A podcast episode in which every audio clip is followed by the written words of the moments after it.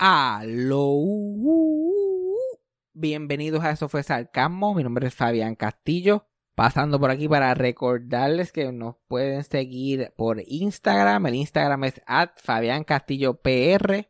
Y para cualquier cosa que nos, que nos quieran dejar saber, que quieran que hablamos en el podcast o pregunta, cualquier cosa así, nos pueden escribir en nuestro email. Eso fue sarcasmo at gmail.com. Porque lo que pasa es normalmente mucha gente me escribe por Instagram y después los mensajes en Instagram se me pierden y toda la cosa. So, cualquier cosita que nos quieran dejar saber, cualquier cosa que quieran que nosotros sepamos, que me quieran enviar a mí, que le quieran enviar a Cassandra, eso fue sarcasmo at gmail.com. Y recuerden que si les gusta este podcast, suscribirse, dejar un review y compartirlo con los amigos y con los enemigos también. Pero vamos con el episodio rápidamente. Play the thing. Eso fue sarcasmo. Con Fabián Castillo. Bueno, estamos de regreso. Siempre me cojo dos o tres semanitas libres, se me olvida cómo hacer esta pendejada, me siento como que, ajá, como que, ¿qué se supone que yo haga? Pero estamos aquí, estamos vivos, estamos vivos, como dice yo, yo voy, estamos vivos, pero no coleando, estamos vivos, y eso es lo importante. Para eso estamos aquí, para vivir. Aparentemente eso es lo que nos toca, como seres humanos que somos.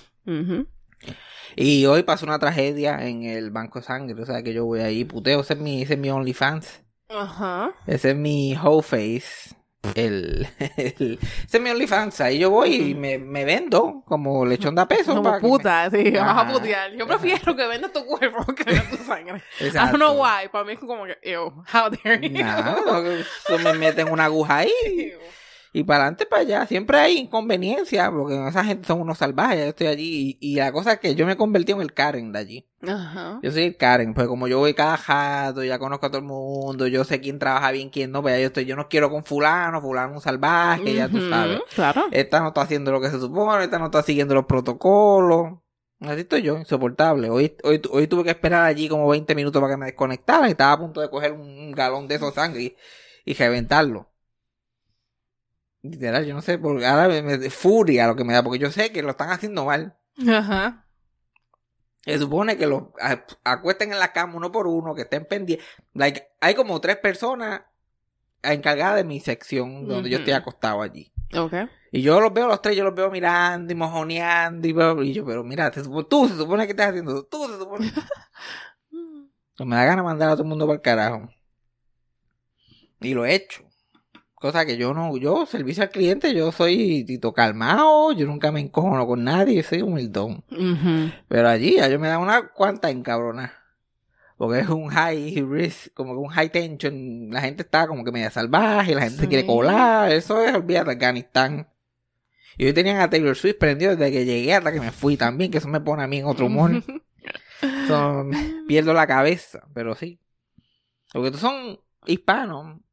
Y normalmente, por lo menos, si voy fin de semana, esto va Bunny. Va Bunny Ok. desde que entro y eso, Ok. todo gente con sus gojitos de vaquero, con sus cowboy boots, con su truck, con las llaves del truck ahí, que se nota que es un truck por la llave. Sí, sí, sí. Y escuchando ahí va Bunny.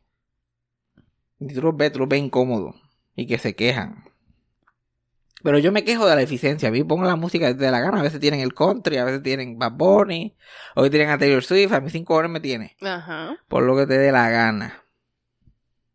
Pero atiéndeme rápido. Y no jodas mi co- like, ten cuidado, ten cuidado. Mira, yo, yo tengo unas venas delicadas. Entonces, ya hay dos o tres salvajes que no saben bregar con mi vena. Porque el turnover allí, la gente entra y sale de allí. Claro. Me imagino. De, esa- de ese trabajo.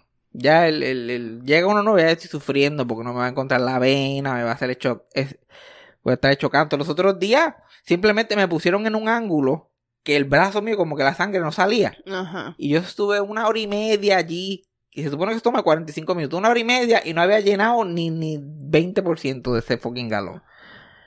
Y yo estoy ahí, like, mirando a la gente, like, mira. Mira, que uno no llama a la gente, pero los mira. Sí, sí, sí, sí. Yo como que hello. No sé, uno se cree, a veces uno está mirando a alguien fijo y viene la persona y se vira rápido y te, y te coge. Ya. Pero yo pienso que eso funciona por eso. Ujú. Yo, yo me quedo mirándolo, eventualmente va a mirar para acá. Va a sentir.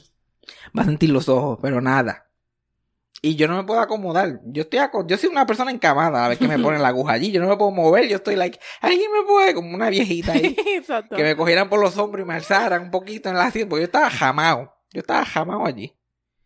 y no salía la fucking sangre. Y ellos como que, no, eso es que la nueva, bendito, la nueva es como que, ay, voy a tener que cogerte el otro brazo. Y yo, mira, una vez me por poco me matan tratando de usar el otro brazo, ¿ok? Se la como, no, y me sacó la cosa. Y me puso la otra, que aquí fue una lucha para encontrar, porque en este brazo ya tengo la llaga. Ya yo tengo la llaga ahí para... Saben por dónde cogerla. En este ahí había que aventurar. Sí, sí, sí. Y no había muchas venas obvias. Esa mujer tuvo que hacer una excavación, ponerle una X, eso fue toda una Sí, sí, pendeja. llamar. Ey, no, muchachos, eso tuvieron que llamar allí hasta alguien para los tejenos, para que... Sí, sí, sí.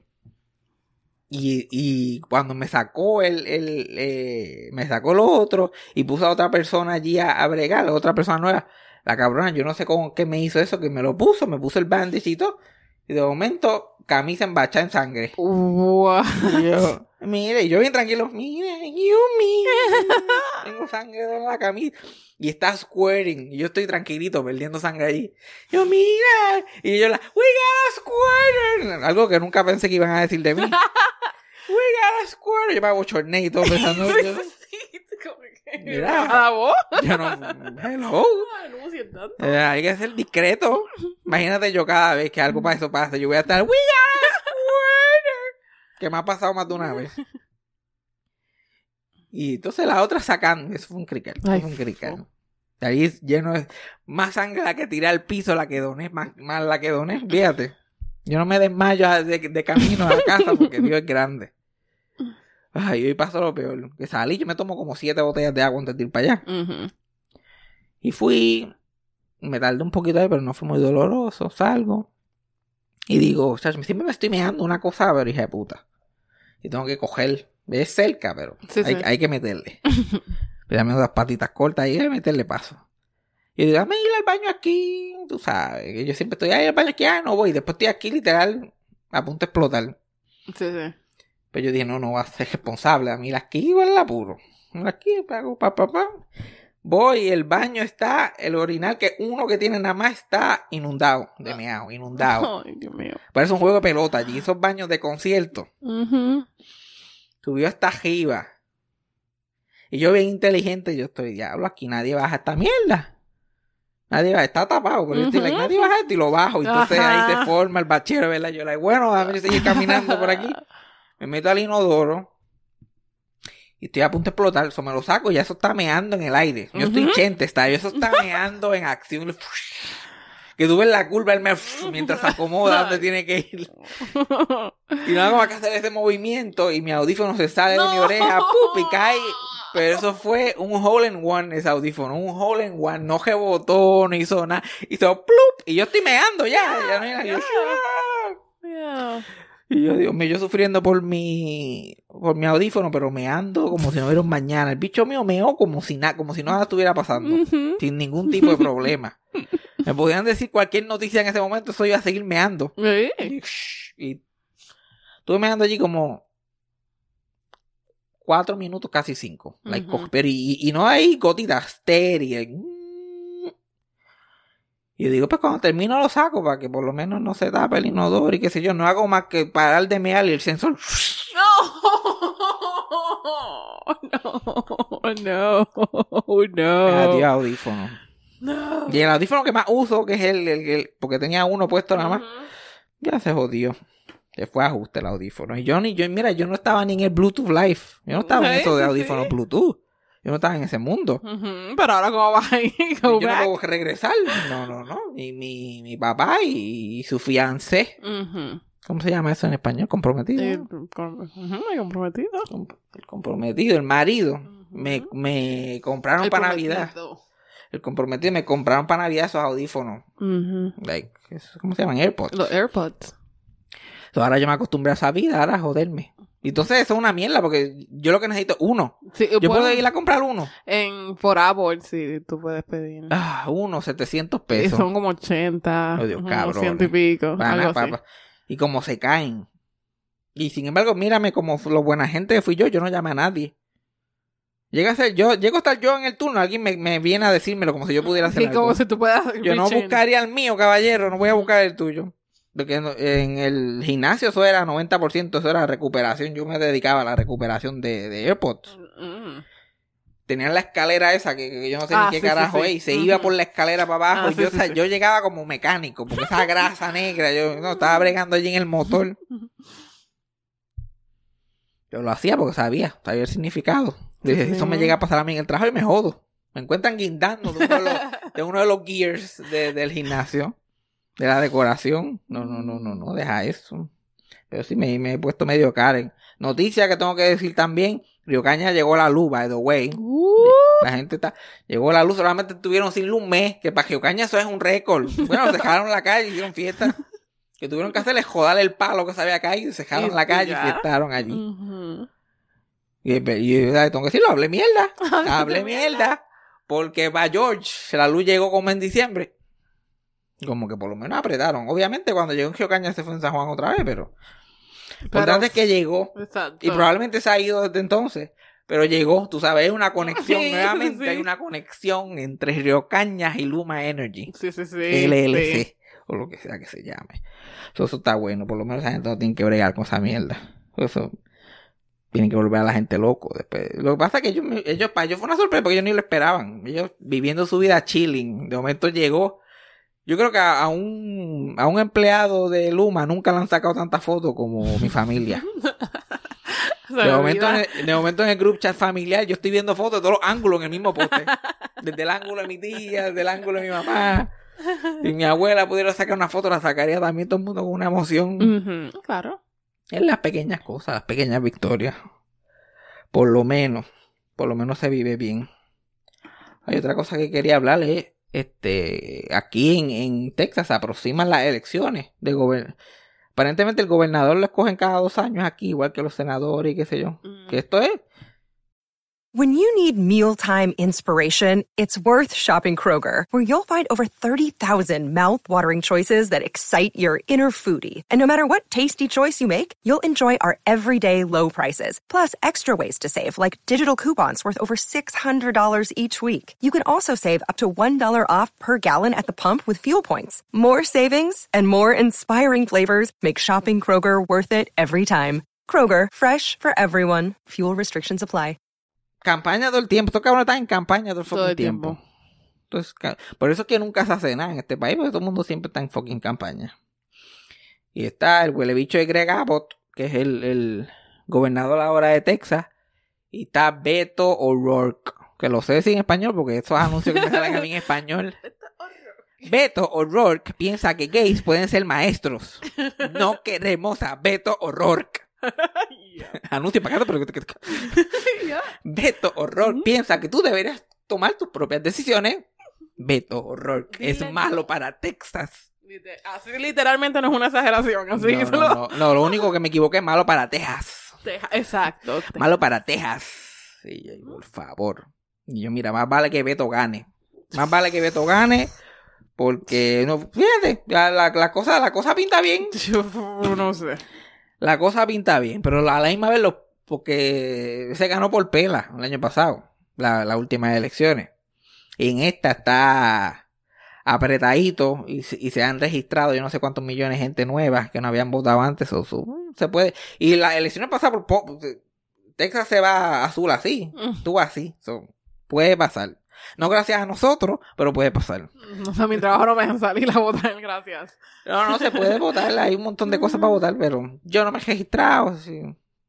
Que, pues, tú puedes hacer eh, early voting, que es pedir que te llegue por cogeo el envelope y tú lo llenas y lo dejas en una cajita. Para que, para que lo falsifiquen cuando lleguen allá y le cambien el voto. Tú sabes cómo son. No, gracias. No, gracias. Para yo, para que, para que me termines poniendo a votar por, por Abbott. No, yo me quedo en mi casa, thank you very much. Y no, es verdad, hay gente que piensa así, hay gente que no, yo voy a votar el día y nos vamos en la fila y te hacen esperar en la fila 14 horas y la gente se queda porque lo hacen de maldad. Aquí en Texas lo hacen de maldad. Aquí ellos no, lo- los, republicanos no tienen estrategia de, para los votantes, ellos tienen estrategia de que no voten. Exacto. Y no, y lo hacen tan difícil porque, primero, a nosotros nos tocan anuncios de las elecciones todos los días. Todos los días. Nunca dicen para qué están cogiendo, nadie. Nadie. Tú tienes que saber. Exacto. Tú tienes que saber. No, yo sí fui porque está, porque también corre el sheriff y que si el otro y que si el mayor y que si la- Sí, sí, sí. Tú sabes que en mi trabajo, el ma- uno de los mayors trabaja mi trabajo. Ajá, el alcalde es part-time. Y él ha, ha tenido que salir a hacer campaña. Mm, y cosas así. Supuestamente, dice él. Campaña. ¿Quién más va? ¿Quién más va? va? Lo que tiene que hacer es decirle a todo el mundo que trabaja con él que vote por él y gana. Llevarlos a los envelopes, mira, llénalos ahí, tranquilo. Pero la diferencia entre, entre las elecciones en Estados Unidos y las de Puerto Rico es grande. Porque. ¿dónde están los jingles? Beto ya, Beto ya, ya se le estuviera comiendo el culo en los polls. Pero con no. Beto siempre podemos. Es Una mierdita, cualquier cosa. Ya estuviera al otro lado. O algo con Apple también, él se pudiera tirar cualquier pendejadita, pero no lo Pero hacen. no lo hace. Y otra cosa, para que tú veas el nivel, a los puertorriqueños nos condicionaron a ser animales. Nos condicionaron a ser brutos. Porque tú ves un anuncio de eso, no te dicen la fecha que yo debería, creo que la deberían de incluir. Ajá. Y en Puerto Rico es, tú te, la aprendes, tú te aprendes la fecha de memoria. Es Porque el 9 de noviembre, el 7 de noviembre, Es que se supone que sea así. te la queman, pero el, el, el- al nivel, porque aquí pues tú botas con levers y jalas palanca y qué sé yo qué más.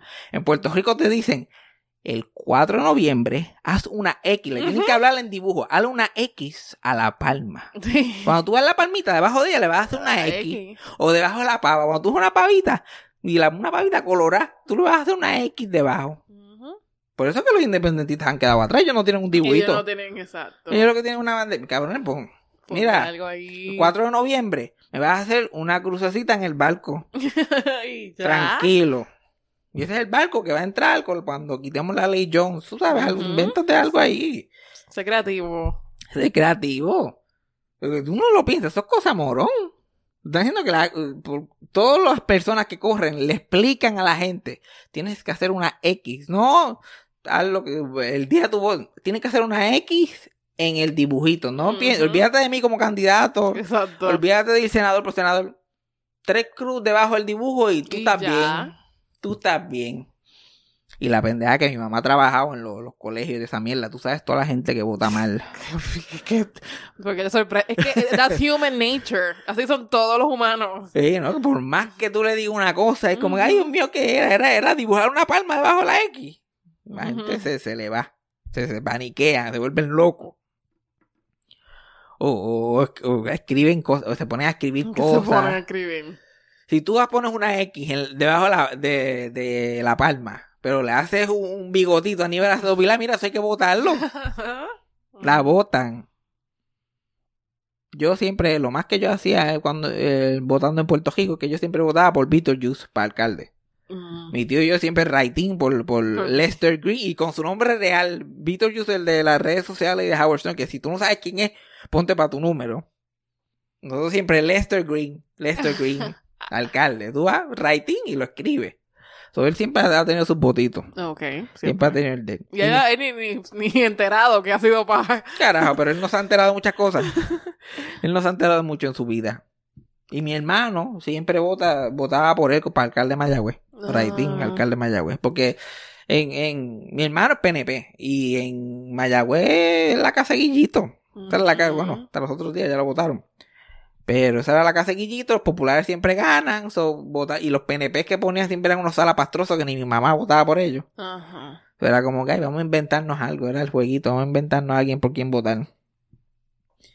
Porque no vamos a votar, porque no, no, no, no decidíamos perder el voto en algo gracioso que, que perder el voto en votar por un PNP ahí. Sí, sí, sí. Mm, que yo me acuerdo de Santos Vélez, que ese hombre hasta escupía cuando hablaba, el alcalde poco se ahogaba. Ah, Tenía, la el carisma de, de, de la muerte de un bebé. Ese, ese era el carisma que tenía ese hombre. De verdad, de verdad que sí. De verdad que sí. Así era la gente. Y uno vive aquí en Estados Unidos y toda la pendejada y tiene derecho a votar aquí y todas estas cosas, pero McDonald's los otros días anuncia que va a hacer un Happy Meal para adultos. Ajá. Porque, y es algo que yo no me había dado ni de cuenta, los nenes de ahora no saben ni qué es un Happy Meal, porque McDonald's ahora es como un Starbucks con hamburger. Han cambiado toda la decoración, los logos. Mm.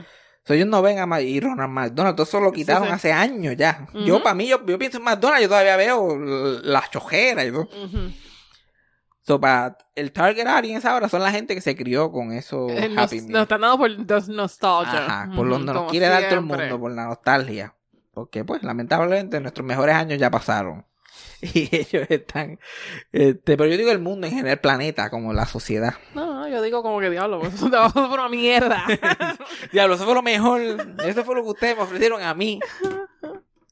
Y este. Y ahora van a hacer unos Happy Meals de adultos. Lo hicieron por un tiempo limitado. Aquí no llegó. Aquí no llego. Aquí, por lo menos en el DoorDash, porque no, no, no, yo no he ido más. ¿Cuándo fue la última que yo un Bueno, eso es verdad, a lo mejor era pues, en in-store only. Pero yo no soy ningún plebeyo para estar entrando un fucking McDonald's. Y el drive-thru siempre está en el culo. Ya. Y ahora tienen unos drones chinas sí, en no McDonald's. Mira, por favor, ahí no dejan ni entrar ni salir a la gente. Tú vas a McDonald's, nosotros vivimos en una cejona. Te pueden hasta matarla allí. Eso no hay break. Pero los cabrones, no los yo Y yo vi ese anuncio, me pompié. Yo voy a tener un juguetito de Ujú. McDonald's. Por fin voy a tener el juguete que quiero. Toda la mierda. Porque yo no sé si esto era algo regional o algo en Puerto Rico en general o algo de los McDonald's. Pero los McDonald's que yo frecuentaba cuando el Happy Meal era thing, qué mala cosa, que, que yo no sé cómo organizaban esto, que el Happy Meal a, a la tienda lo que le daban eran un cabrón juguete. No, no. Ay, Dios mío. Tú estás diciendo a mí que nosotros en Mayagüez estábamos clavados. sí. Vamos a suponer que, que, que, que la película, no me acuerdo. La película era El Dorado. Oh, yeah. El Dorado con los dos muñequitos, el jubiecito, el El pelo negro. Esa película tiene como veintipico de años. Está ahí juguetito, está el de eso, está el. está- La muchacha. están todos los muñequitos que hacen cosas. McDonald's del Mayagüez Mall lo que estaba dando era toro. Tenían un toro juguete y eso era toro para todo el mundo. Entonces mi mamá preguntaba, mira, ¿no tiene otra cosa? No, lo que tenemos es el toro o la nena. Lo que tenían, si acaso, Ujú. tenían una opción para nena. No, lo que tenemos es toro. Y yo, pero ¿para qué carajo están anunciando esta mierda? Y siempre el más, siempre el más miel que sobraba era el que llegaba a Mayagüez. Literal. Una Literal. caja ahí jodilla. No. Y cuántas veces yo que vivía en el carajo viejo, yo iba al, yo iba al McDonald's del Mayagüez Mall para llegar a mi casa eran como 50 minutos. Y yo me ponía a jugar con mis muñequitos. ¿Sabes cuántos muñequitos se cayeron por esa? Porque mi familia, especialmente cuando yo era chiquito, eran pobres. Yo, cristales bajados. Ah, ok. Y yo, yo usaba, yo usaba el ambiente moviéndose como green screen. Ajá, para hacer que el torito, whatever, todo de verdad pasó. Yo estoy acordándome esto mientras lo cuento. Estoy de eso con el torito, pero uf, se me fue de las manos. Y se jodió y se quedó en el maní. No, no, no. mira, Ah, este, este, le compro una porquería esa porque lo que quiere es el juguete. ¿Dónde lo dejan? En el maní tirado, lo dejan en, el maní. Y el maní a mi casa se queda alto. Yo lo dejé millas y millas atrás. Exacto. Tú botado, botado. Y mi mamá tuvo que parar. Yo di una buscadita así por encima. ¿Qué voy a ver yo? Es ahora y no encuentro nada. Imagínate buscar un poquito. Y siempre era el más mierda. Siempre era el más mierda. A mí hacían los juguetes de Stuart Little. Lo que tenían era una caja del papá. Una caja bien grande. Entonces yo, yo, yo los hubiera guardado. Yo tuviera la colección más mierda de juguetes de McDonald's ever. Que si el toro, que si el de esto. Ay, señor. Ya, pues eso era de Mayagüez. nada más. Eso era algo de Mayagüez. Yeah. A ti, tú y tu hermano iban a McDonald's y compraban el juguete. Eran dos juguetes diferentes. Sí. Porque para colmo, yo y mi hermano lo íbamos con dos. Teníamos dos copias de la sí, mierda sí, esa. Ay, yo, yo no sé qué película era. Que también era como un pejo. Y el pejo, que- nos tocó el pejo que tenía un tutú. Mm. Y yo y mi hermano encabronados. ¿Dos qué vamos a hacer con ese pejo con tutú? Eso no, yo no podemos sacar a la calle. Eso no se puede salir. Eso es de nena. Eso no, yo no podemos salir ahí. Pero es lo que pienso, porque yo nunca iba así a McDonald's. Yo vine a McDonald's grande, yo era de Burger King. So, Burger King te daba los juguetes que tú quisieras. Mira, tú, tú, tú- tú- no eres tan culta como tú No, porque dices ser. Porque a Burger mí- King. McDonald's, me, I ate it and I got sick. So, nunca lo volví a comer hasta con los 18. or Ah, como, como le estás haciendo a Whataburger, el, el gran castigo de décadas. Yeah. Yeah. Chacho, y quien la ve ahora con McDonald's, porque mí, McDonald's es en esta favorito. casa, McDonald's en esta casa no falla. Es mi McDonald's favorito. es constante. Cambiamos lo que hay alrededor de McDonald's en el menú, pero McDonald's siempre se lleva una que dos Yeah. visitas a la semana. Pero no, se quedaron con esa conmigo. Y el Mayagüez Mall tenía pa' colmo, pa' colmo, para que se tejían en la cara. Por eso yo prefería ir al, al, al, al otro McDonald's. ¿Dónde es que estaba ese fucking McDonald's? que está allí en el, al frente del colegio, Mayagüez, esa mierda, yo no sé cómo se llama, Texas. En el McDonald's de Texas era mejor porque el, el McDonald's de Mayagüez Mall se te caían en la cara porque ellos tenían una vitrina bien grande de todos los juguetes de los pasados 30 años. Ajá. Y los sets completos de cada uno. una vitrina así bien grande. Y uno se, ponía, uno se ponía a verlo. Exacto. Uno sabía lo que iba a tocar. Yo miraba así el set completo y yo, yo adivinaba dónde, qué era lo que daban en ese McDonald's. Probablemente daban en las servilletitas, el juguetito de las servilletas. Porque eran así. Que, y cuando eran juguetes de personajes con más, más juguetes que eran cosas inanimadas, como que un vaso, los accesorios, básicamente era el accesorio nada más. Toma, ahí está, Happy Meal. Y yo caía cada vez. Porque yo sin Caía. hambre. Yo, ay, que ir a para un juguetito. Pues coño, porque me la anunciaban en Cartoon Network con esa emoción. Yo decía, ellos no me van a fallar. Ellos no me... A mí se me olvidaba. ellos no me van a fallar. sí. Ellos no me van a fallar. A mí, ¿cómo ellos me van a fallar? A mí, ¿cómo? ¿Cómo me van a fallar? Y me fallaban. Y te fallaban todas las veces, no una ni dos. Todas, todas, todas las veces, todas las veces. La única forma que yo conseguí los, los juguetes de McDonald's que yo quería era que se los jugaba a mis primos. Simple y sencillo. Cuando yo llegaba, yo los tenía todos tirados que ni los querían, porque tenían Ujú. cuantas mil. Yo, ¡pap! Yo me acuerdo que yo una vez me jugó un Mickey Mouse. Bolsillo. Me lo, lle- me lo llevo. Y porque sabía que mi, mi primo lo menos que le gustaba era dos cajos y ju- videojuegos. Y me tiene un Mickey Mouse perfecto, hermoso, para ponerla así en el escritorio. Y él lo tenía tirado al piso. Wow. Yo no, no, yo voy a llevarte No, yo lo voy a salvar. No, no, me perdonas, tú me perdonas. Y que me digan algo, que me digan algo. Lo llevé. Yo no sé dónde está ese Mickey Mouse ahora. Por ahí, por algún lugar del mundo andará. Pero esas, esas son algunas de mis grandes frustraciones. Ujú. Oye, eh, no, voy a leer un email, que nos enviaron un email, que, la gente- que cualquier persona que quiera nos puede enviar un... Un email. Sí, wow. no, tú sabes, la gente no puede escribir, nosotros somos tecnológicos ya, yo compré computador y todo. Vamos a ver, a ver dónde lo tengo. Como- mm, yo quería hacer un segmento de emails, pero que como hay uno, vamos a leer uno. Pero es que yo no sé ni qué teníamos. ¿Tú lo anunciaste? Porque yo ni sabía que Pues había un en, el- email. en el intro de este programa se anuncia toda la semana que se puede escribir por email. Desde hace como tres semanas atrás, pero. Ah. Sí, no, yo le hice un revamp al intro, a la canción la hicimos más chiquita. Wow. tu- estamos, estamos progresando, estamos a otro nivel ya. Estamos a otro nivel. Vamos a ver qué dice aquí. Hola Fabián y Cassandra. Soy fan del podcast y abrí exclusivamente este email para mierdas informales y contenido de entretenimiento. No sé por qué tiene que explicar el email. Aquí no vamos a decir el email de nadie, ni nada por el estilo, ni nombre. Tú escríbenos ahí si nos quieres felicitar, si nos quieres insultar. Exacto. Tranquilo que no vamos a decir su email. Y no sé por qué la gente hace email así clandestino. Bueno, será para sus para cuentas Exacto. secundarias y Es cosas que, así. eh, no eres el único que le mandan email. Para- Ellos le mandan email a todo el mundo. Sí, no, ellos tienen el email para joder, para, para los, para los podcasts. eh. Yo ahí siempre el lunes y el- todos siempre están escribiendo. Vamos a ver. ¿Dónde me quedé? Ya me, ya me, ya me- ya me- ya me jodí. Ok, tengo dos preguntas para que hables en el podcast. Ok. Ok. Pues La primera es.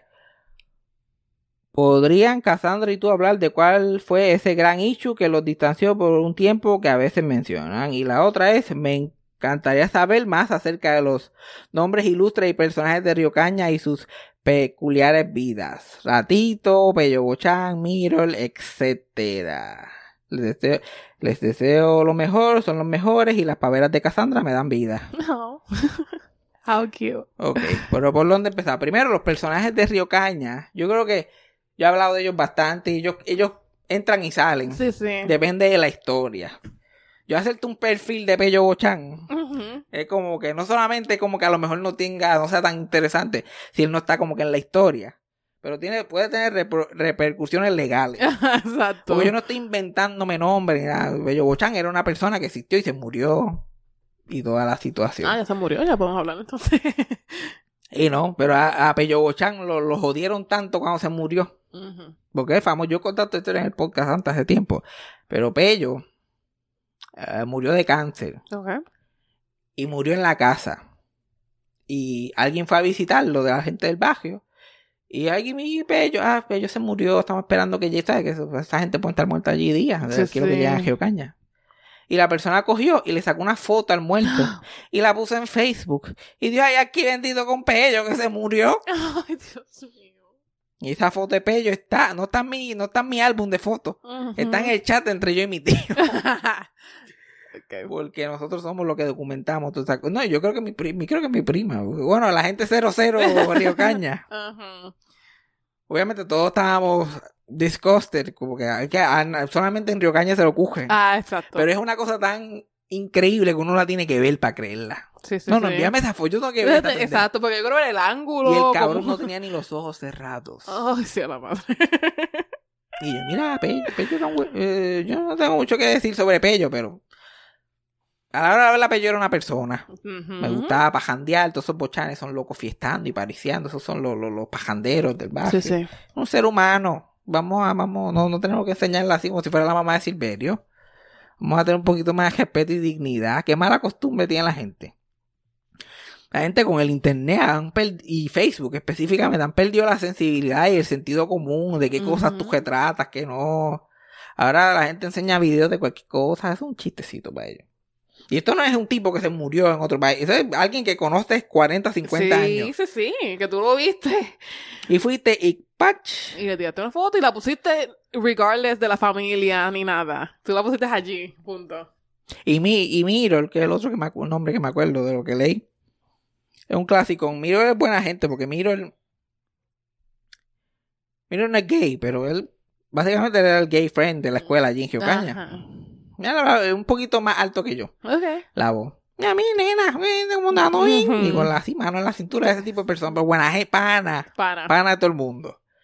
Y él este, vive cerca, allí mismo en el canto, y él es este, adventista, ¿eh? Adventista, creo, pentecostal, una de, esas, una de esas cosas. Que fue la que. Y él metió a mi abuela a la religión, por eso que mi abuela terminó allí con esa gente. No, ok. Pero miro el buena gente porque esa, esa iglesia es como que de, la comunidad. Y es más como una actividad comu- de comunidad Sí, sí, que de eso. Y entonces ellos van a, van a casa de mi abuela dos o tres veces a la semana. Ahora Miro tiene un nieto, se lo lleva a mi abuela. So, ellos están bien, ellos están... Lo bueno de ellos es que están súper pendientes a mi abuela y son panas de ella y le invitan a sitios y, y le gusta. No es que como que "Ay, vamos a ir a visitar a esta viejita, no, está en la pana de Sí, ellos. sí, sí. sí. La pana. Y ellos, el 25 aniversario de ellos, lo celebraron como si fuera una boda. Ella se compró un traje de boda. Él se de un gabán, rentaron un local y entonces llevaron a mi abuela allí en primera fila y mi abuela y pararon a mi abuela en la tarima y dijeron, "Esta es una de las personas más especiales. Oh. Mi abuela es una celebridad con ellos. Y ellos son súper, ellos son un fucking chiste, porque imagínate, el tipo, el tipo más gay no puede ser. Pero tú sabes, viviendo en ese, en su mundo, en la de él, y yo se lo respeto, en la de él, Eso es your business. en la de él. Pero es de un tipo gracioso que te invita, mira, mira, ay, yo la hago, mira, tú viste estos años míos, eso. Ok. A la de, a la de. Y la, lo de Cassandra y yo, yo nunca he hablado de esto específicamente en el podcast, porque cada día que yo vivo me da más y más vergüenza. y cada vez me pesa más hablar del tema. Pero básicamente, pues yo tenía, nosotros dos teníamos 22 años cuando nos conocimos en, Sagra- en la Universidad del Sagrado Corazón. Picture it, Ujú. Santurce, 2016. Sí. Y pues Cassandra y yo nos conocimos por otra gente, por otras amistades en común. Y yo era un pendejo ahí. Y no, en una etapa en mí yo estaba tan siquiera empezando a, a- a- a sanar hasta el punto que yo pude ser una persona funcional. Aunque ustedes no lo crean, yo antes era menos funcional de lo que soy ahora. So- so- sonará difícil. Y, y pues Cassandra llega y Cassandra eh, hermosa, graciosa, quoting SpongeBob cada cinco minutos. el sueño, el sueño se me presenta. Y todo lo que yo digo ya se ríe. Y yo estoy, olvídate, esta mujer piensa que yo soy un genio, vamos a casar. y la cosa es, pues yo picha, porque ya a ese punto ya aprendí a pichar. Porque yo no, no, yo no, yo porque antes era, una mujer hacía eso y ya yo estaba en su casa con flores y todo. Y, no, no, yo voy a pichar, tú sabes, ya está, eso, pero ya está fuera de mi liga, ya no se va a fijar en mí, qué sé yo qué más. Por el otro lado, Cassandra, pues, este, cuando me conoce, pues, le- le- queda encantada, pero en, en vers- amistad. Ajá, tú sabes, sí, sí, nada sí, más yo como que, Ella, como este somos tipo- compatibles, Ajá, el tipo es pana. Era una, sí, era una persona como que no me drenaba estar contigo y. Y empieza a, buscarme. Yo no lo de buscar, pero Cassandra me empezó a buscar, como que enviarme memes, bla, bla, bla, qué hace, para dónde vamos, bla, bla, bla. Y yo me vivo esto, yo me lo vivo. Porque nadie nunca ha, ha estado con tanta cosa conmigo, especialmente mujer a ese nivel. Ajá. Entonces yo estoy como que, anda, por qué esto de verdad está pasando. Y me acuerdo que en mi moronidad, moronidad, vamos a hablar con propiedad. vamos a decir las cosas como son. Los disparates se dicen como es. Yo pensando yo, y tú sabes lo que yo voy a hacer, yo nunca la voy a textear primero. Nunca la voy a textear primero y así yo veo. Ajá. Y todos los días, porque a Cassandra le gustaba hablar conmigo, Sí. pues ya empezaba la conversación. Y a mí me encanta hablar, me encanta decir con la gente. Ajá, me, me enviaba un meme, me decía, mira, bla, bla, bla, porque nosotros siempre estábamos en como una conversación que no paraba. Ajá, sí, sí. Era como que yo me decía, mira, desayuné esto, ah, yo desayuné esto, ay, mami me dijo esto, ay, literal, en real, que yo no sé, tú todavía haces eso con la gente, Ya. yo no sé cómo uno puede estar texteando todo el puto día, ya yo estoy muy viejo para eso. Pero en ese tiempo era todo lo que yo hacía era, no, estoy aquí, estoy en casa fulano, estoy con Freddy, voy, voy, voy para tal sitio, y Ya. pues eso se va y empezamos a pasar todo el tiempo juntos. Bueno, la misma, la gente me veía, yo parecía el asistente de ella, cargándole las cosas, bajándole los zapatos, ella allí como, como pejajico, dando la, dando las ondas. Cuando ella iba a hablar con sus amistades, yo ca- callado para una esquina, porque yo, porque yo sin el, sin un micrófono no tengo ningún tipo de personalidad. Y entonces era más raro para las amistades de ella, porque yo estoy like, "Eh, no, yo estoy aquí con Fabián y yo, quieto, y lo que ellos ven es un niño asustado. Literal. Y es como que, ah, porque no. Y cuando yo hablaba con mis amigos, es como que, pero, ¿por qué a ti tú estás estar con él? Sí, like, he's giving nothing. Ese tipo ahí, ese parado ahí con ese mayango, que eso te y, y este tipo es lo más gracioso que tú vas a... Y yo, me...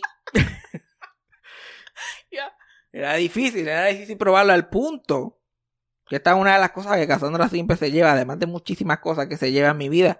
Ella fue la primera persona. O sea, que todo el mundo, ay, tú eres comediante, ay, yo te quiero ir a ver. bla, bla". Cassandra fue la primera persona que actually lo hizo. Y Yo te voy a ir a ver, sacó un día, invitó a todas las amistades, probablemente para eso mismo, para que lo creyeran. y fueron a ver un show que yo hice, que me acuerdo que maté. Sí, fue un buen show. Y me acuerdo que ese día de show yo estuve todo el día porque hicimos un... un... Voy a llegar al punto de todo esto ya mismo. No se apuren, vamos a llegar rápido. Ese día, que me acuerdo fue un 12 de enero, yo fui a... yo vivía en Mayagüez, pero hicimos el grupito de la universidad. Dijimos, ah, vamos a encontrarnos, vamos a encontrarnos en plaza, dale, que Sí. se joda, por encima. Y, nos, y yo me tiro de Mayagüez y otra gente que estaban ahí al lado no llegaron. Llegué más que yo y Cassandra. Y llegamos a las 9 de la mañana y yo tenía ese show de stand-up para las 9 de la noche. Exacto, y estamos en plaza. Lo estuvimos todo el día en plaza. Y en el vacilón de estar todo el día en plaza, me acuerdo que fuimos a Sears y en Sears nos pusimos a joder con los muebles y los cuartos y las duchas y empezamos a hablar bien duro, como si de verdad fuera, como si fuéramos un matrimonio, y bien matrimonio nosotros. Está con una camisa, un t-shirt de Marvel y un mauncito corto, parecíamos nenes, éramos unos niños y nosotros like, no, vamos a coger de pendejo a esta gente. Y estuvimos allí media hora hablando. Y súper gracioso, la pasamos cabrón y qué sé yo qué me, para todo esto. El cerebro no puede manejar el nivel de química que yo tengo con esta mujer. El cerebro mío no lo podía procesar. O sea, Ya. ahí- ese fue el día que yo dije, yo me jodí. Yo sabía en mi subconsciente, yo me jodí, ya yo estoy en la trampa. Y de ahí en adelante, pues mi salud mental empezó a joderse. Y la, la- las interacciones, pues empezar, yo me pone, empecé a poner más extraño y después a pelear por cosas estúpidas y porque estás hablando con el otro. Y ya la cosa se fue poniendo peor y peor. Y Cassandra a él, notoriamente, no le importa nada. Si te tiene que mandar para el carajo, te manda, no reacciona a nada. Tu vida es su vida, no te metas en lo que ella hace o deja de hacer. Y eso a mí me empieza a consumir. Porque yo pienso que tiene que ver conmigo. Ajá, ajá. Yo soy el protagonista de la vida mía de la vida de Cassandra, porque yo lo juro que eso es así. Y al punto que yo era miserable. Yo era fucking miserable. Yo sufría cuando no estaba con Cassandra porque no estaba con ella y sufría cuando estaba con ella porque era un infierno. O sea, si tú estás en una situación así de un, eh, unrequited love, lo que tienes que hacer es removerte. Pero Lo menos que se me ocurría a mí era removerme en ese momento. Y todo es como que la gente te enseña, like, no. ¿Y qué te dijo? Ah, chacho, ¿sabes? Tú, tú, sabes, Esa es ah, la no. cosa. Había muchos cizañeros alrededor tuyo también. Muchos. que espero que estén escuchando. Muchos. Y, ah, no, chacho, te escribió primero. Ya, lo cabrón, te escribo, envíame todos los días. Eh, cabrón, por favor. Ah, y a mí, familia, como que, ah, yo le hablaba de la suya, como que, ay, por favor, y te pasas todo el día contigo, ay, por favor. Ajá, sí, sí. Mucho de eso, mucha de esa mierda. Pues yo me voy envenenando poco a poco. Y poco a poco. Al punto que yo estoy tratando de conseguir la, la, la, la, the upper hand. Ya yo estoy aquí, ya yo estoy, ya yo estoy, plane- mi salud mental está tan jodida que yo estoy planeando crímenes aquí para conseguir cómo, cómo coger la mano. No, yo tengo que. Long story short, un día yo estoy en, el, en, el, en la residencia sagrada volviéndome loco por el asunto. Y yo, el experto hacker, porque a mí me conocen por lo tecnológico que soy, me pongo a tratar de hackearle el WhatsApp a ella. Pensando que todo va a ser, no, Fabián aquí, Fabián para allá, Fabián, todo va a ser el Fabián Movement. Era una cosa impresionante. Y obviamente no, no, no funciona, es un crical, le envía un, un de eso a ella. De como que, mira, alguien está tratando de meterse a su WhatsApp.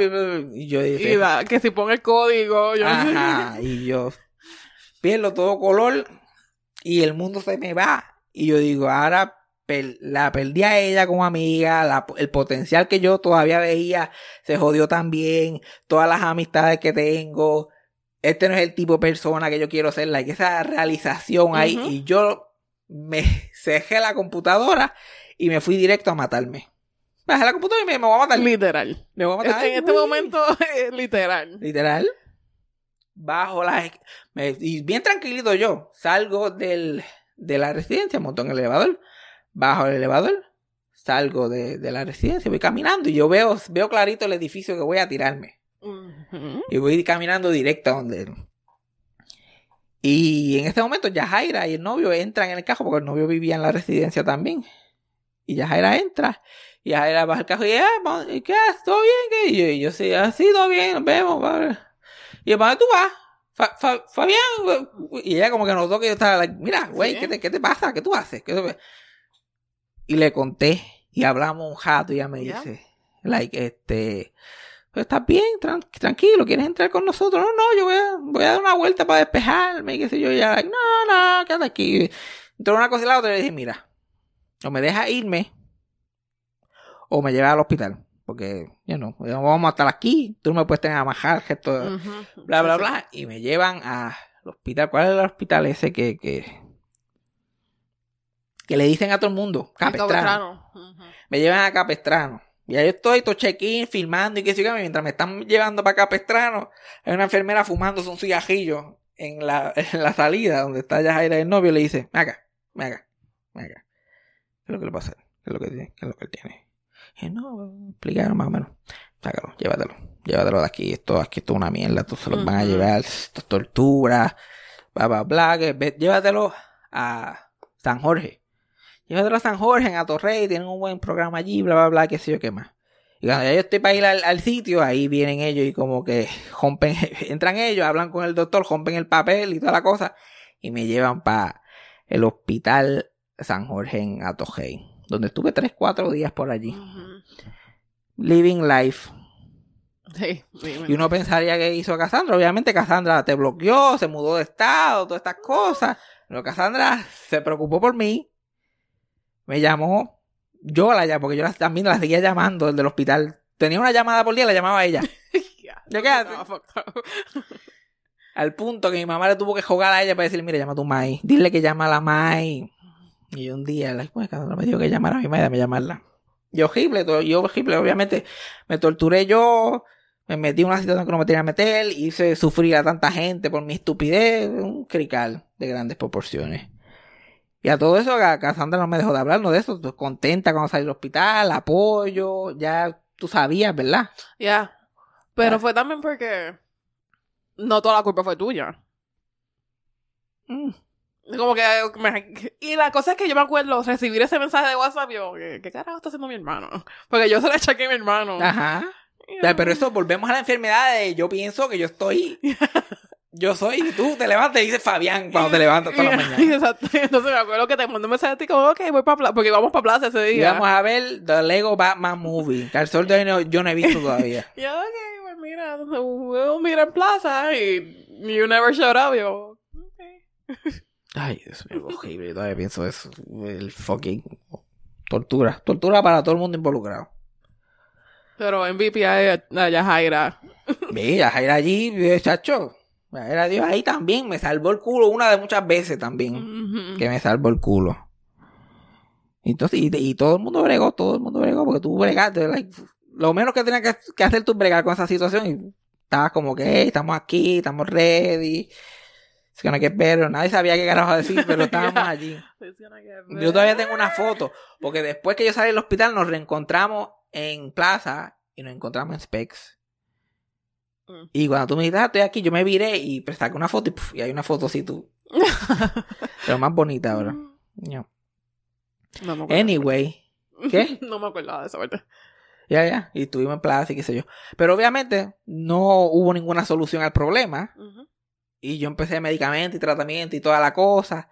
Y bla, bla, bla. Y me acuerdo que fui al, psiqui- al psiquiatra y la psiquiatra me dijo, me puso como culo. Sí, primero. Psiquiatra me puso como culo. Y yo, "Ah, mira esta tipa, cómo se atreve a ponerme como culo a mí si yo estoy aquí porque yo vine a buscar ayuda, estoy enfermo. Qué años después yo estoy, que bueno, qué razón tenía esa mujer.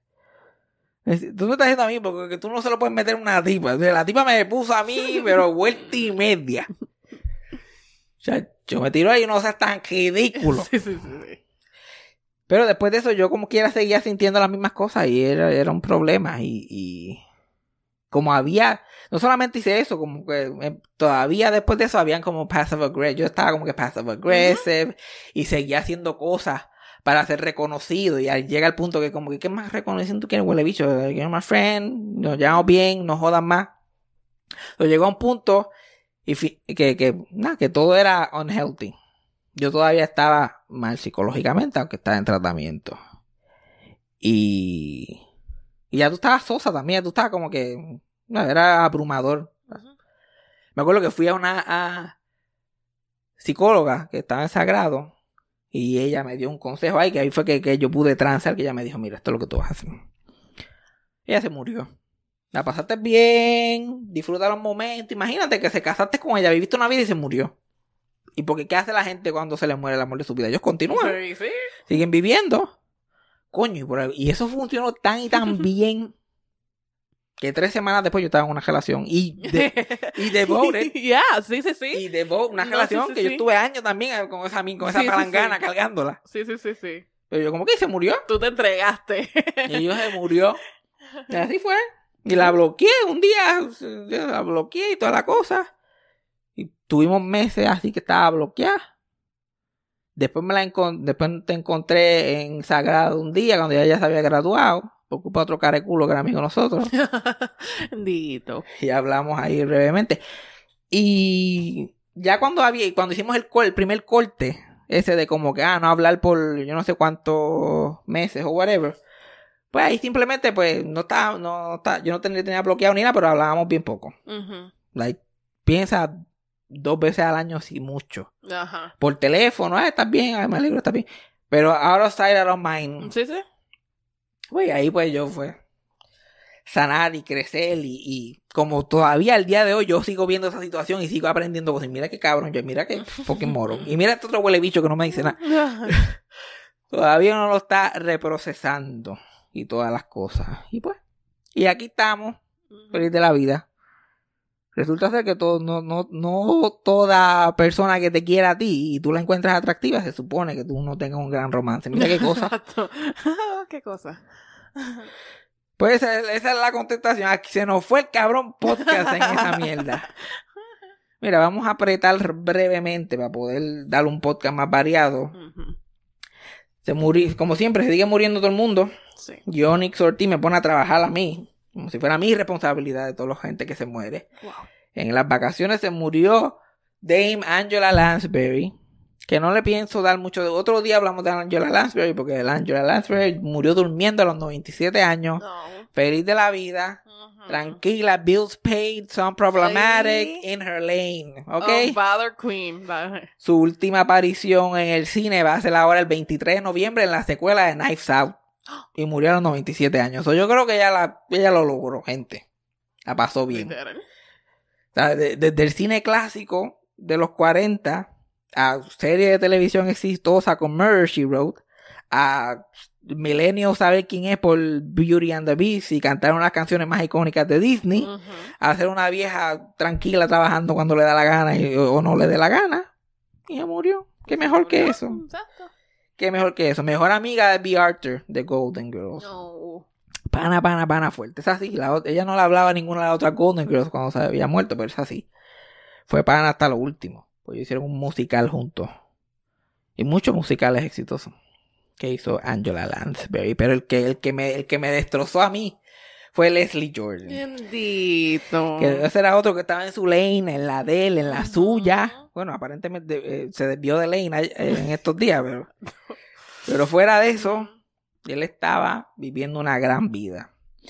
Y es un, un, un actor cómico que lleva toda la vida trabajando. Toda la vida trabajando en, en televisión, en cine, en teatro. Pero recientemente fue que entró a este nivel de como que, como le pasó a Mary White después de un punto, como entras a Sí, este sí. pop culture icon area.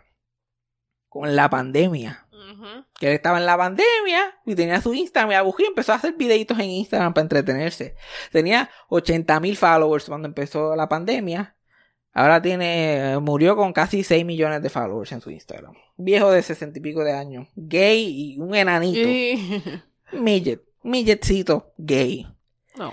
Que tú no te podías olvidar. Tú lo ves una vez y no te podías olvidar de él. La primera vez que yo lo vi fue en un capítulo de Reba cuando yo era chiquito. Yo me hice fan ahí. Exacto. On the spot. Yo este tipo es el que es. Este es mi caballito. Él se crió en Atlanta, Georgia. Like en el south, en el sur, sur, sur, sur, sur, sur, los 50, olvídate. Que, y, y así de gay desde que nació. Sí, sí, sí. Siempre Like, fue. él mismo se describía like a sissy. Él era sissy, él era partido, él era, olvídate. No había quien lo conteniera. Él salió del closet a su mamá a los 12 años. Oh. Que estaba claro. Sí. Y su papá era, estaba en el ejército, eran esos viejos ahí del sur, Sí. super hardcore, el ejército. Ugh. So, y, y el, Y el, hijo sí, sí. el hijo con, con un batón ahí, like, 76 trombones, cantando y bailando. Y la mamá, pero la mamá y la abuela lo protegían, y las hermanas, porque tenía dos hermanas mayores. Como que desde chiquito lo protegían. La, la mamá y la abuela hicieron un, un cantito en el patio que estaba oculto con bushes a vueltas redondas. Para que él pudiera jugar con sus muñecas y pudiera jugar con su batón. No. Y él como que, mom, look at me. I'm gonna go show daddy. Y ella como que, no, show dad. no, No, no, enseña a tu papá. No le enseña a tu papá, no le enseña a tu papá. Y él como que, pues, eh, triste, pero como ella la protegían, pues decía, pues, si está lo que tengo que hacer, you know, mejor que nada, por lo menos puedo. Y el papá muere cuando él tiene 11 años, No. en un accidente de avión en el ejército.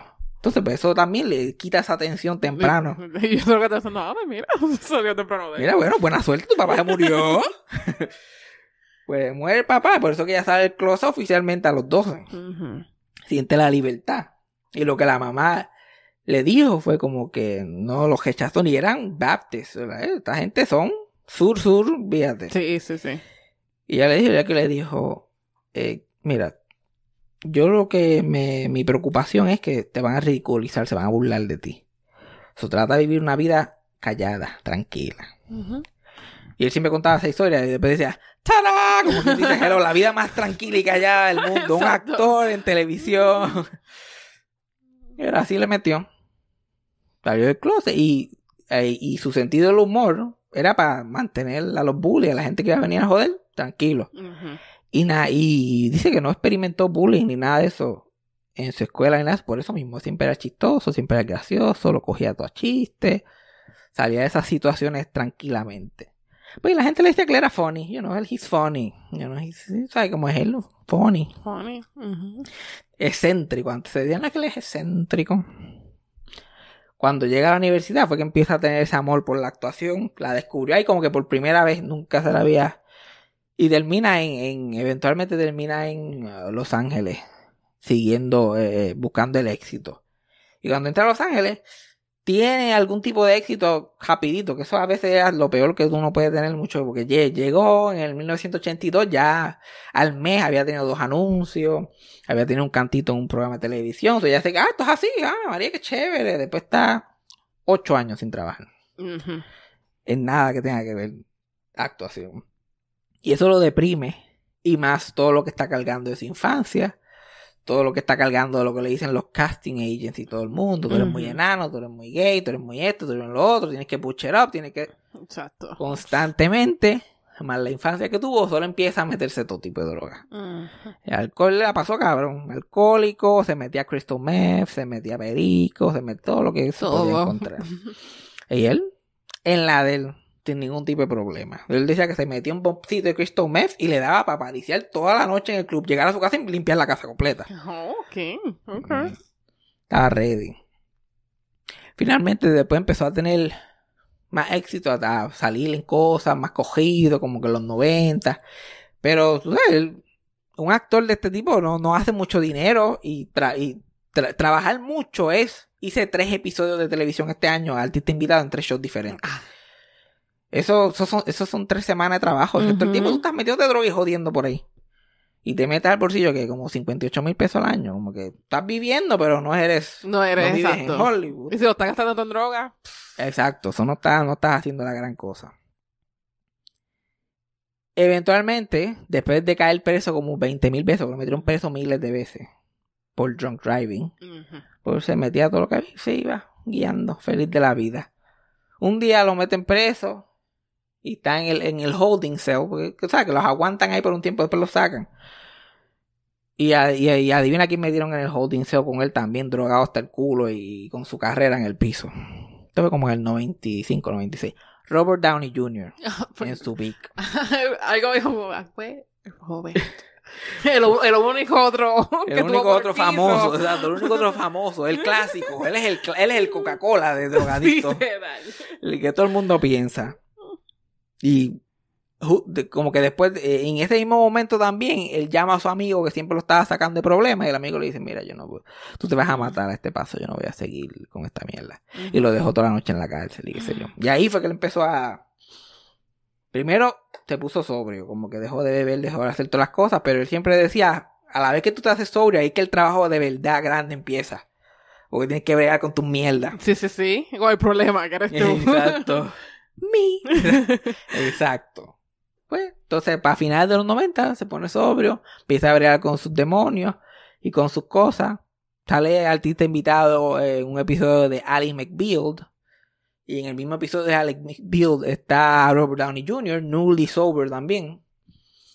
Y le dice como que, ah, yo, yo te conozco, yo te, yo te conozco de cosas. Ah, María, tú una cara tan conocida. Es que yo me, me, me metí tanto, yo no me acuerdo.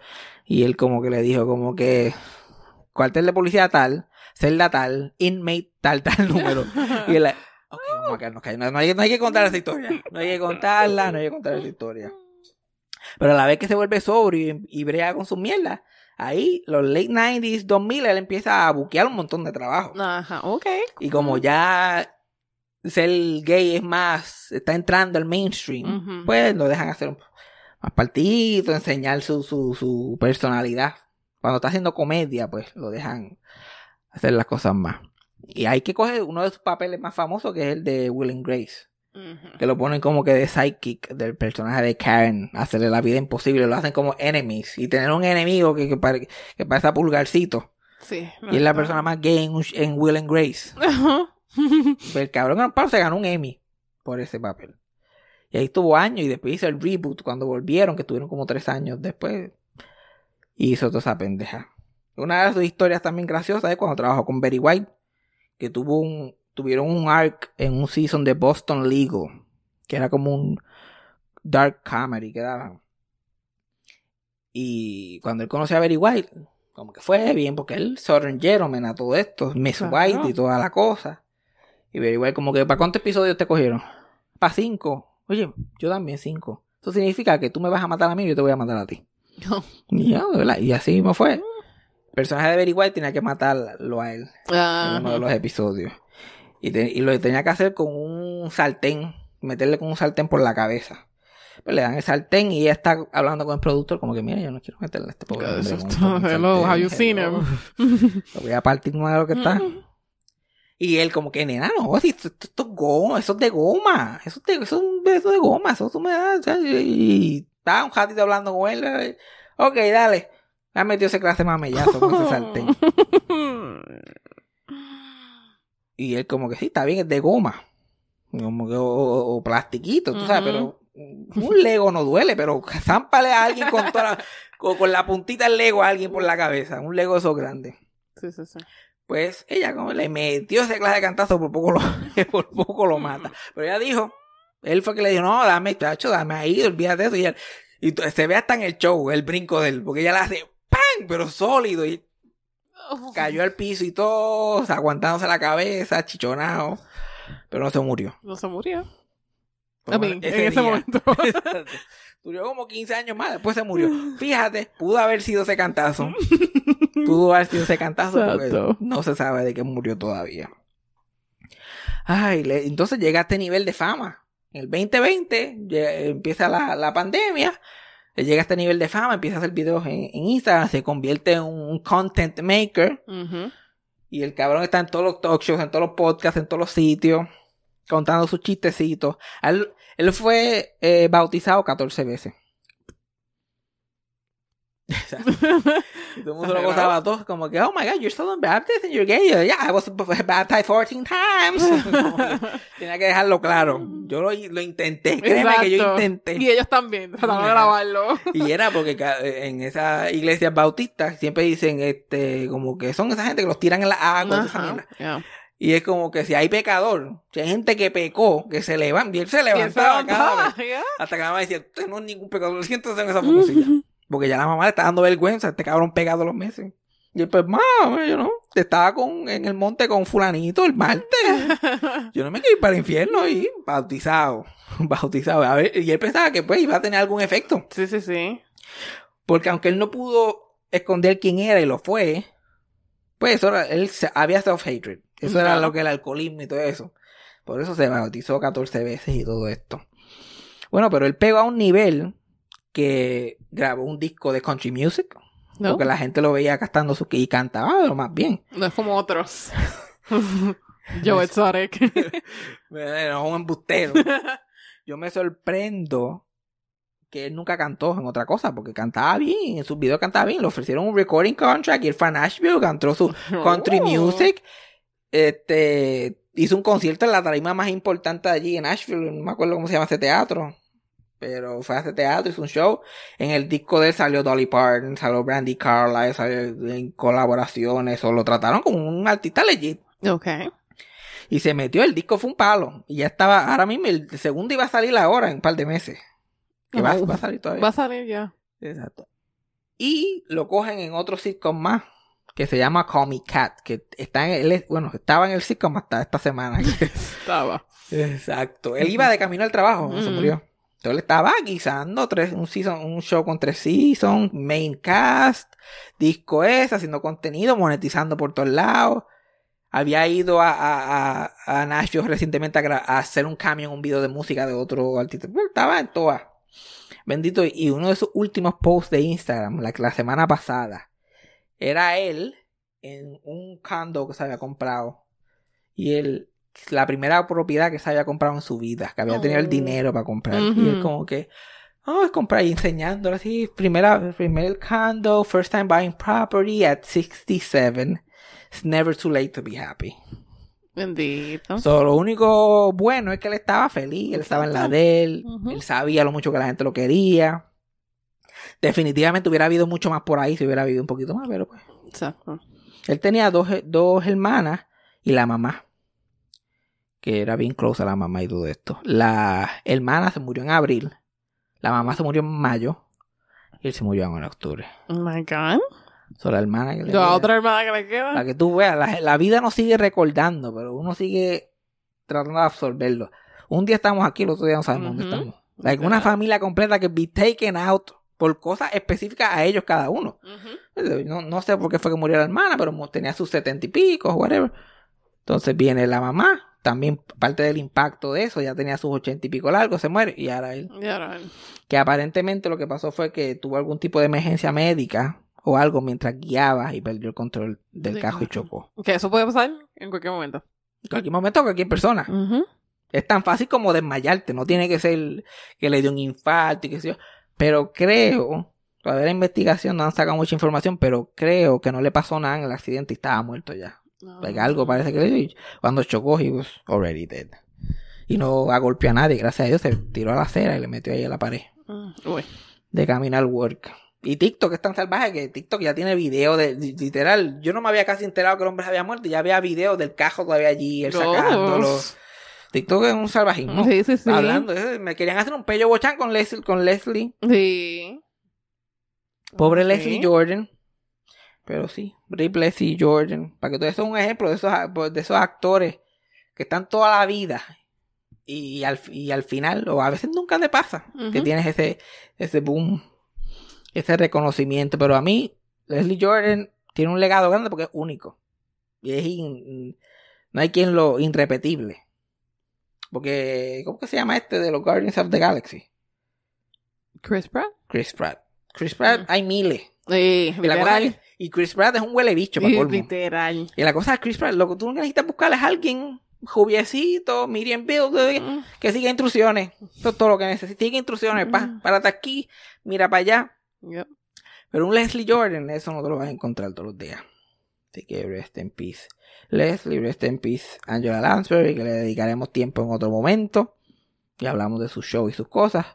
Ay, Dios mío, pero ¿qué hemos aprendido hoy? ¿Qué, qué hemos aprendido? Sé yo. Te apuntaron. No. Hemos perdido el hilo. Bueno, contamos eh, la, eh, la historia completa. La- eh, Fabián Casandra saga. Completito, completito. Y más, que hablamos de juguetes de McDonald's y Ah, otras sí. cosas. Ujú. Estuvimos un rato, pero ve, estos podcasts ahí de vicio. A que se curen.